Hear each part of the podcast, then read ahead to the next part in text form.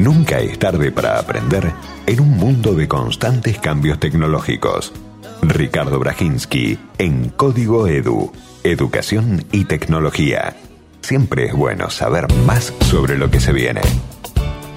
¿Cómo te va, Ricardo? ¿Qué decís? Buen año. Diego, ¿cómo va? ¿Cómo anda eso? Todo bien por Muy acá. bien.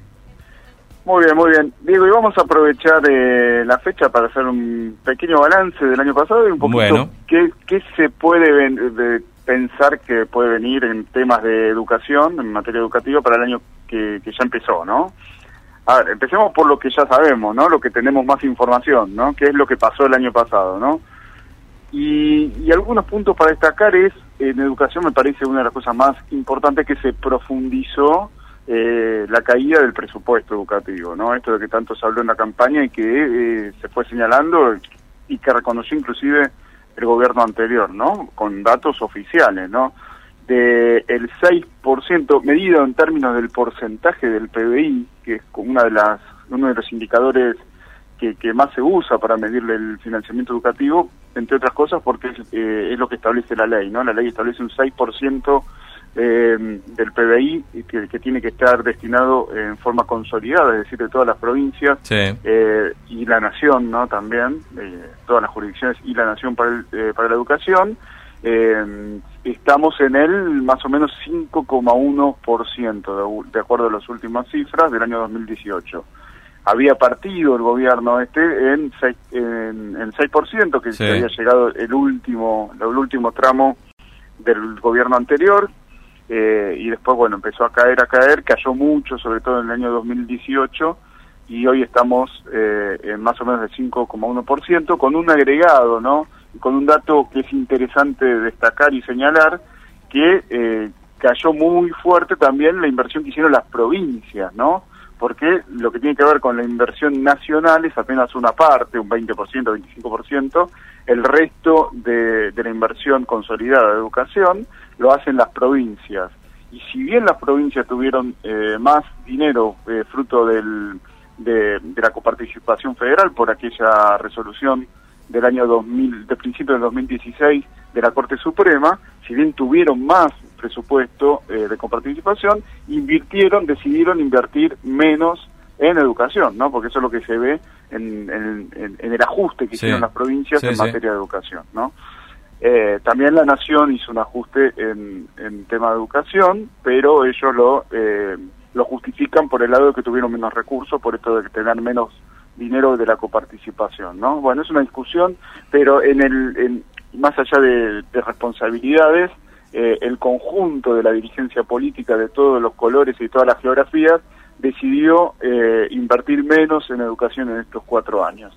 Eh, y eso es- no, no necesariamente, pasamos a un segundo tema, después vemos si, si- tiene alguna relación, ¿no? Pero cuando se conocieron las, eh, los resultados de las pruebas PISA, ya en eh, principio de diciembre de este- del año pasado, ahí se vio que el, eh, eh, el resultado de la Argentina sigue estancado, eh, mientras otros países, la mayoría de los países y los países de la región, avanzan un poquito, con lo cual en términos relativos se puede eh, entender que la Argentina viene como Mm. retrocediendo en materia educativa, ¿no? Viene retrocediendo en cuanto a la inversión y viene retrocediendo en los resultados y uno mide los resultados a partir de esta evaluación internacional, ¿no? Que, eh, dicho sea de paso, es la que mide en general todos los especialistas de todo el mundo, es un indicador eh, muy bien armado y es un indicador que todos coinciden en que hay que prestarle atención. Y ese indicador nos está diciendo que eh, los aprendizajes de los chicos, medido que son chicos de 15 años que van a la escuela, eh, de lo, en las escuelas argentinas, eh, no, no logran avanzar, o sea, aprenden lo mismo, eh, están en el mismo nivel que de- desde el año 2006 en la Argentina, en, en lectura, en ciencia, en matemática, eh, e incluso por debajo del año 2000, que fue la primera vez que se tomó esta, esta prueba. Un- un- una breve subida eh, eh, en- entre 2000 y 2006 y ahí se mantuvo estancado. Eh, y después, a ver, ¿qué más se ve? Eh, la educación inicial. Es, es como, perdóname, es como una gran derrota eso, ¿no? ¿Una qué? Como una gran derrota, digo, ¿no? Y sí. Son, parece a- que son sí. años perdidos, básicamente, ¿no? Sí, exactamente. Son años exactamente. Después, bueno, hay millones de análisis, ¿no? Hay algunos economistas que hacen análisis de cuánto repercute eh, los resultados eh, de las pruebas PISA en términos del, del, producto bruto que se consigue en los países, ¿no? Porque hay, hay una correlación bastante firme entre eh, cómo, cómo evoluciona el, los resultados PISA y cómo va evolucionando el Producto Bruto Interno. Y es muy notable porque la Argentina es un país donde también el Producto, eh, producto Bruto Interno viene cayendo o estamos estancados, ¿no? Es muy, notable eso, ¿no? hace ocho años que la Argentina no crece económicamente. Y hace diez años que PISA también sigue estancado, ¿no?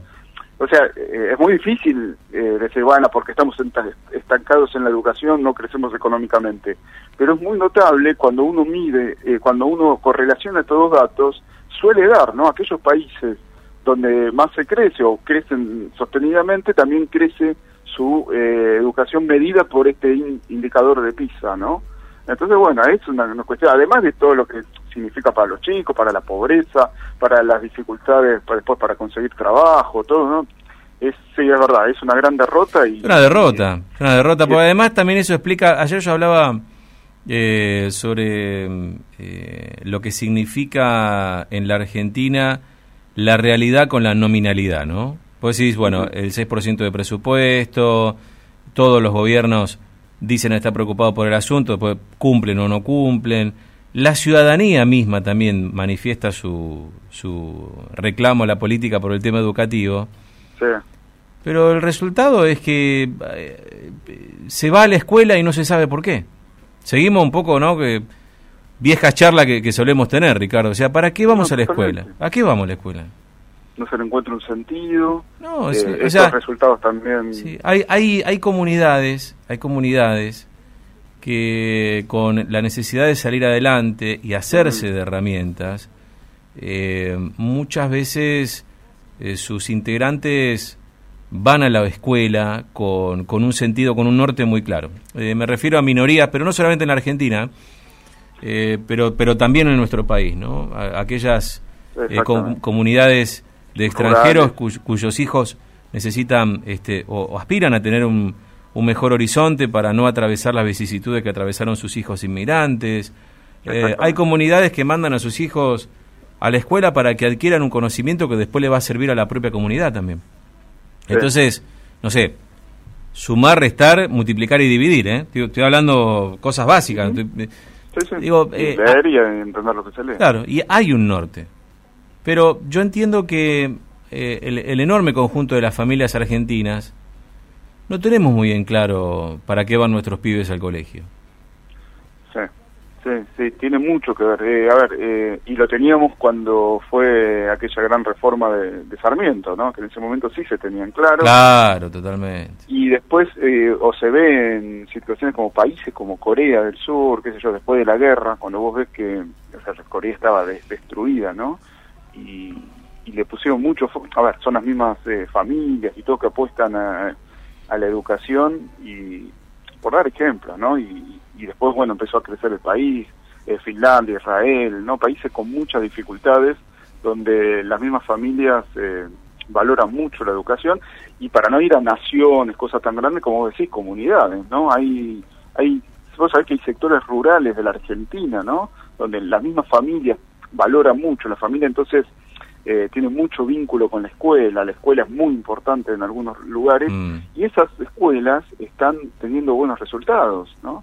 Entonces uno observa, digo, ¿qué pasa ahí, no? Donde eh, cuando la misma familia, cuando los mismos padres, cuando están todos encolumnados detrás de un objetivo común, que en este caso es que se aprenda más y nada más, y no darle tanta vuelta al asunto, ¿no? Ir directo al grano, ¿no? Eh, la cosa funciona mejor y es lo que vos decís, quizás lo que pasa en grandes ciudades con tantos problemas, con es que bueno la educación eh, la escuela es como no no no, no encuentra un lugar no claro. no encuentra no, perdió incluso incluso yo creo que muchas veces eh, también le erramos las familias al, al vizcachazo en el asunto. Mm, bueno, acá enfrente mío tenemos un, educador, el señor Gerardo Moyano, que además de ser operador técnico, jefe técnico de Milenio, es docente de escuela secundaria en escuela técnica, así que está metido en lo suyo. Y, em, yo muchas veces veo que nosotros, digo, como familias, también tenemos esta aspiración de que nuestros hijos vayan, no es mi caso, pero digo, entiendo, porque para que tengan un buen, eh, un buen futuro económico. Y obviamente, ¿quién, ¿quién no va a desear eso para un hijo, no? Pero también hay que pensar en, en, la realización de ese chico, de esa chica, ¿no? Claro. Y, y me parece, y algo que fui aprendiendo con el tiempo, que es un valor para mí valiosísimo, ¿no? valga la, redundancia. Y es el tema de, mm, el, tema de, tener la suficiente libertad como para elegir. ¿No? A la hora de, entrar en el mundo del trabajo, por ejemplo. Eso me parece un valor. Por eso siempre combato mucho eh, culturalmente y los medios se, se da mucho, ¿no? La gente que festeja los viernes. Cuando uno festeja el viernes, porque en la semana no la pasó bien. Porque cuando uno gusta de lo que hace, no te digo que festejase el lunes, pero bueno, por lo menos no es un trauma. ¿Me, explico lo que digo? Este, por lo menos ese paso del, del, día del fin de semana a, la semana laborable este, no es un paso traumático. Entonces digo, me parece que uno tiene que buscar, eh, me parece que uno tiene que orientar a los chicos más hacia eso, ¿no? La realización personal, eh, estudiar para tener libertad para decidir a futuro, más que la presión sobre lo estrictamente económico. Yo creo que ahí también me parece que hay un debate. Esa es una mirada muy personal. Sí, igual lo económico hoy día, ¿no? Con la crisis y todo, que empieza tiene un peso importante. ¿no? Claro, pero en los chicos, Ricardo, y esto también lo, lo, hablaban estos días con, con, familia y amigos, los pibes no van a estudiar nada que haya sido estudiado por los padres y que les haya generado frustración. Cuando los chicos ven adultos frustrados por, por sus laburos y por sus profesiones, no le podemos pedir a un chico que elige una carrera universitaria con total devoción y no, porque si ve a padres este, apabullados por la vida misma angustiados por mil y una cosas ese chico va a entender que probablemente el camino que eligió el padre no sea el viable. Bueno está bien es un aprendizaje no entre, las generaciones. Pero bueno. En este caso no sé bueno a ver y, y un último punto de balance para digo para seguir con esto y con los números, ¿no? que son las pruebas a aprender eh, que se siguieron haciendo y que se en la Argentina y que fueron ponderadas por todo el mundo, también muestra esta preocupación, ¿no? De, sobre todo en matemática, ¿no? En matemática sigue siendo el 70% de los chicos argentinos que eh, no, no logra hacer eh, pasar eh, eh, cuentas básicas, digamos, ¿no? Para, no y eso después se refleja en PISA, ¿no? Bueno, esto un poquito, eh, el panorama de 2019, hay muchas más cosas, ¿no? Pero para, para sintetizarlo, ¿no? Y bueno, ¿qué nos depara eh, pensando, esto ya del 2020, que vamos al área más de las especulaciones en base a muy poquitos datos que tenemos en función del cambio de gobierno que hubo, ¿no? Eh, el nuevo gobierno que asume el, el, nuevo ministro, que es Nicolás Trota, por lo menos en, en, en las declaraciones, apunta mucho a, a, lo que ellos dicen romper las desigualdades de origen, apunta mucho a las desigualdades que hay en la sociedad, en el, en el país y en la educación, ¿no? Y dicen que, eh, o proponen que su principal eje de política va a ser apuntar a eso, ¿no? A, que no haya tantas desigualdades. Y para eso lo que proponen precisamente es, y parece totalmente razonable, eh, es eh, universalizar todo lo que tiene que ver con la educación inicial y, eh, y también eh, terminar de, extender, de, ampliar o empezar a ampliar lo que es la jornada extendida. O sea que la jornada extendida, hoy el 14% de los alumnos de la, de la escuela primaria van a eh, la escuela de jornada extendida, es decir, que el 86 van cuatro horas por día nada más al colegio. Mm. Eh, y cuatro horas por día hoy, sobre todo en los sectores eh, más eh, postergados, de escuela, no te digo de educación porque educación es todo, ¿no? De escuela, ¿no? de, educación formalizada, cuatro horas por día, es muy poco. Es poco. muy, en, en, esto coinciden todos, ¿no? Puedes, puede estar viviendo cuatro horas para un chico de clase media alta que vive en el marco de eh, de una familia con mucho capital cultural y educativo, entonces que tiene un montón de otras fuentes de educación de calidad, de cual nutrirse, que encima son los chicos que van más horas al colegio, ¿no? Porque van a escuelas privadas más extendidas. pero para estos chicos, para la mayoría, eh, ir solamente eh, cuatro horas es muy poco. Con lo cual, eh, el objetivo propuesto por este por esta administración de ampliar esta esta jornada extendida es, buenísimo, ¿no? quizás donde uno tendría que poner el, el interrogante o decir, bueno, ¿cómo lo van a hacer? Dado que es una medida muy, muy costosa, porque implica más cargos docentes, eh, más aulas, no necesariamente más escuelas, quizás ampliar algunas escuelas eh, o conseguir eh, nuevos lugares, ¿no? Al ser, porque muchas veces las escuelas son de, turno mañana y turno tarde, con lo cual si haces jornada extendida necesitas más espacios, además de la, más carga docente. Es una medida muy, muy costosa. Es una medida que, recordemos, el gobierno de Macri también se había propuesto hacer cuando llegó en el año 2016 y no avanzó eh, avanzó muy poco. Avanzó muy poco, avanzaron algunas provincias, eh, creo que cuando asumieron en el 2016 estaban en el 9, ahora están en el 14, y por ley, ya desde el año 2010, según la ley de educación nacional y de la de financiamiento educativo, se tendría que haber llegado el 30% de, la, de los chicos de la escuela primaria pública, ¿no? Hoy estamos en 14% en general, 14% también de los chicos de escuelas primarias públicas, ¿no? O sea, es una, eh, son medidas que uno puede decir, está bárbaro, podemos apoyar eh, lo que está diciendo en las nuevas autoridades.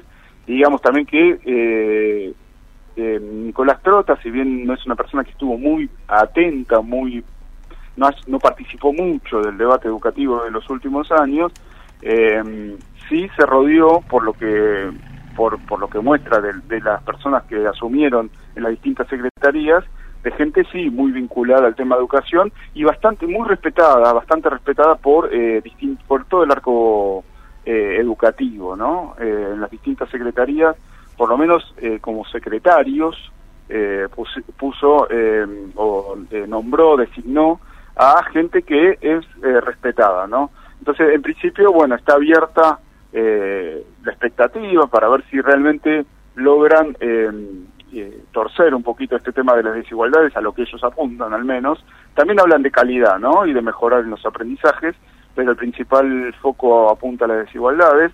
Eh, digamos por otra parte que eh, no, es necesariamente una, un algo dicotómico, no es que vos por eh, por romper las desigualdades vas a ir en contra de la calidad, en realidad tendría que ir a favor de la calidad, ¿no? Que haya más calidad para todos y eso es un poquito lo que lo que dicen proponerse el actual gobierno, así que bueno, en principio me parece que hay que darle eh, ¿no?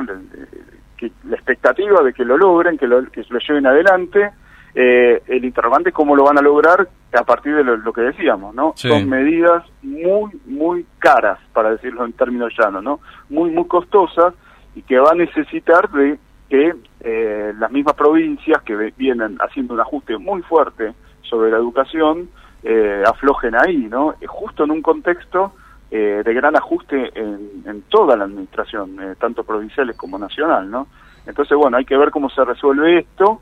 yo tuve la oportunidad de hacerle una entrevista a, Trota y la primera pregunta que le hice fue esta, y, y él habla de diálogo y consenso.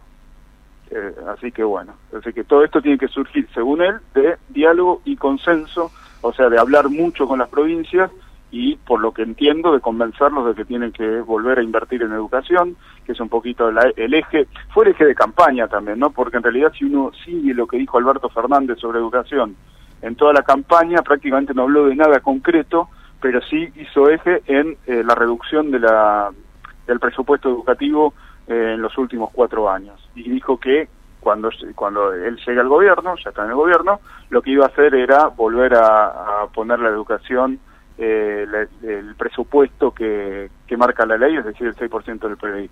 Entonces, bueno, si realmente van a eh, van a aumentar el presupuesto, bueno, esto tiene que ser, obviamente lo tienen que aumentar eh, sobre todo las provincias, que son eh, las que tienen el, son los principales responsables del presupuesto educativo y por lo tanto se va a necesitar que desde el Ministerio de Educación, desde el Poder Nacional, se haga un fuerte convencimiento, que haya un, eh, un claro acuerdo de que, eh, de que se va a volver a priorizar la educación como, eh, de, por lo menos desde el punto de vista presupuestario, ¿no?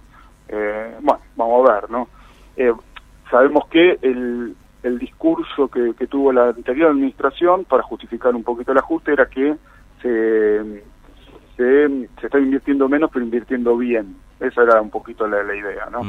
eh, vamos a ver ahora que realmente se invierta más y se invierta bien también, ¿no? Habrá, habrá que poner ahí el foco, ¿no? Lo que sí se anunció concreto, concreto, concretito es que es el, esto ya se, se vio en todos los medios, que vuelve el Plan Nacional de Lectura, ahora se llama Lecturas con ese, ya no lectura porque se, se habla de una lectura más plural, ya esta cosa ¿no? de meter, eh, cambiarle el lenguaje a todo. Eh, y también se va a volver la entrega de computadoras, ¿no? Todas, todas, todas medidas caras, ¿no? Va a volver la entrega de computadoras, no se sabe si se va a llamar Conectar Igualdad, cómo, pero un poquito con la idea de, eh, de llevarle equipamiento digital a los sectores que más lo necesitan, ¿no? Todas medidas caras, eh, todas medidas que, como te decía antes, va, o como dice el mismo ministro Trota, va a necesitar mucho consenso eh, y diálogo, eh, dicho de manera más llana, para ver quién abre la billetera y pone realmente el dinero en educación y en bancar todo, sí. todo este tipo de medidas eh, necesarias, que estaría buenísimo que se haga, que se haga bien, pero que es caro y que, que necesita de gran consenso de toda la, la, educación que, como vos sabés, es, es federal, ¿no? Eh, esto, cada provincia administra su educación, entonces es necesario que haya un gran consenso y que todos marchen más o menos en la misma línea. Uh -huh. Bueno, Ricardo, Pero, gracias. Sí. Eh. Bueno, vamos a ver qué, qué, pasa, ¿no? Lo vamos a ir siguiendo durante el año. Totalmente, totalmente. A ver si, si logramos poner a la educación de nuevo en ese lugar que, que tiene que estar. Ojalá, ojalá, no sé. Yo, viste, los periodistas somos, tenemos esta cosa que somos muy escépticos. Eh, ¿no? sí, sí, con bueno, uno, obvio. Con, con Para... uno de los especialistas que me... Jamás le pagaría el sueldo a, a un periodista crédulo, así que quedémonos tranquilos. tal cual. Tal no, pero te digo, yo, yo a Trota, digo, me parece políticamente correcto. Sí. Parece que sabe, yo hablo desde, desde sí, sí, sí. como dice Magdalena Ruiz Iñazú, la genia, desde el rincón de las hornallas, ¿no? Digo, parece que sabe, es políticamente correcto. Eh, a mí particularmente me, la expectativa que tengo sobre su gestión tiene que ver qué tan academicista va a ser la gestión y que, o, o qué tan, digamos... Ah, está bien. Eh, Práctica. Claro, exacto. Pues yo, sí. eh, yo entiendo los conceptos, ¿eh? De nuevo, uh -huh. el nomila, nominalismo me, me encanta, digamos, debatir ideas, pero, bueno, hay que pasar a los hechos y vamos a ver cómo lo hacen, ¿no? Coincido totalmente con tu con tu apreciación. Yo, yo creo que es un a tipo ver. que muestra conocimiento, sí, bárbaro, perfecto. No, pero, aparte, ¿viste? desde mi punto de vista personal, esto ya es opinión, no información, eh, yo coincido en casi el 100% de lo que él dice, digamos, de cómo él plantea y el, y el enfoque que tiene hacia la educación. Ahora después, bueno, hay que ver como vos decís, ¿no? ¿Qué capacidad tiene para articular esto? Porque vos sabés que una cosa es eh, eh, tener un objetivo y otra cosa es implementarlo para Se va a sentar a negociar, mi querido Ricardo, se va a sentar a negociar con provincias que Por ya, eso. cuando necesitaron guita, le metieron mano a la educación. Exactamente. ¿No? Digo, me parece que eso, uh, eso ya eso ya habla mucho de las provincias, ¿viste? Por eso digo, y, y, estuvo muy, muy bueno ese especialmente ese primer pasaje que de tu columna, porque yo creo que ahí pones en claros, eh, eh, marcás bien los contrapuntos y de alguna manera relativizás esto de que lo que pasó en cuatro años solo fue culpa del gobierno de Mauricio, de Mauricio Macri, ¿no? Fue toda la dirigencia. Ah, ahí está. Toda la dirigencia encolumnada. Claro. Con el tema de educación estamos hablando, ¿no? ¿Eh? Con el tema de educación, particularmente. Sí, sí, sí, sí, educación y ciencia. Y en otras cosas, por ahí pasó, pero no lo sabemos. Pero acá es muy concreto. Entonces, viste, se relativiza un poco esto de los buenos y malos que lamentablemente en la discusión política siempre está presente, pero que nunca resuelve nada.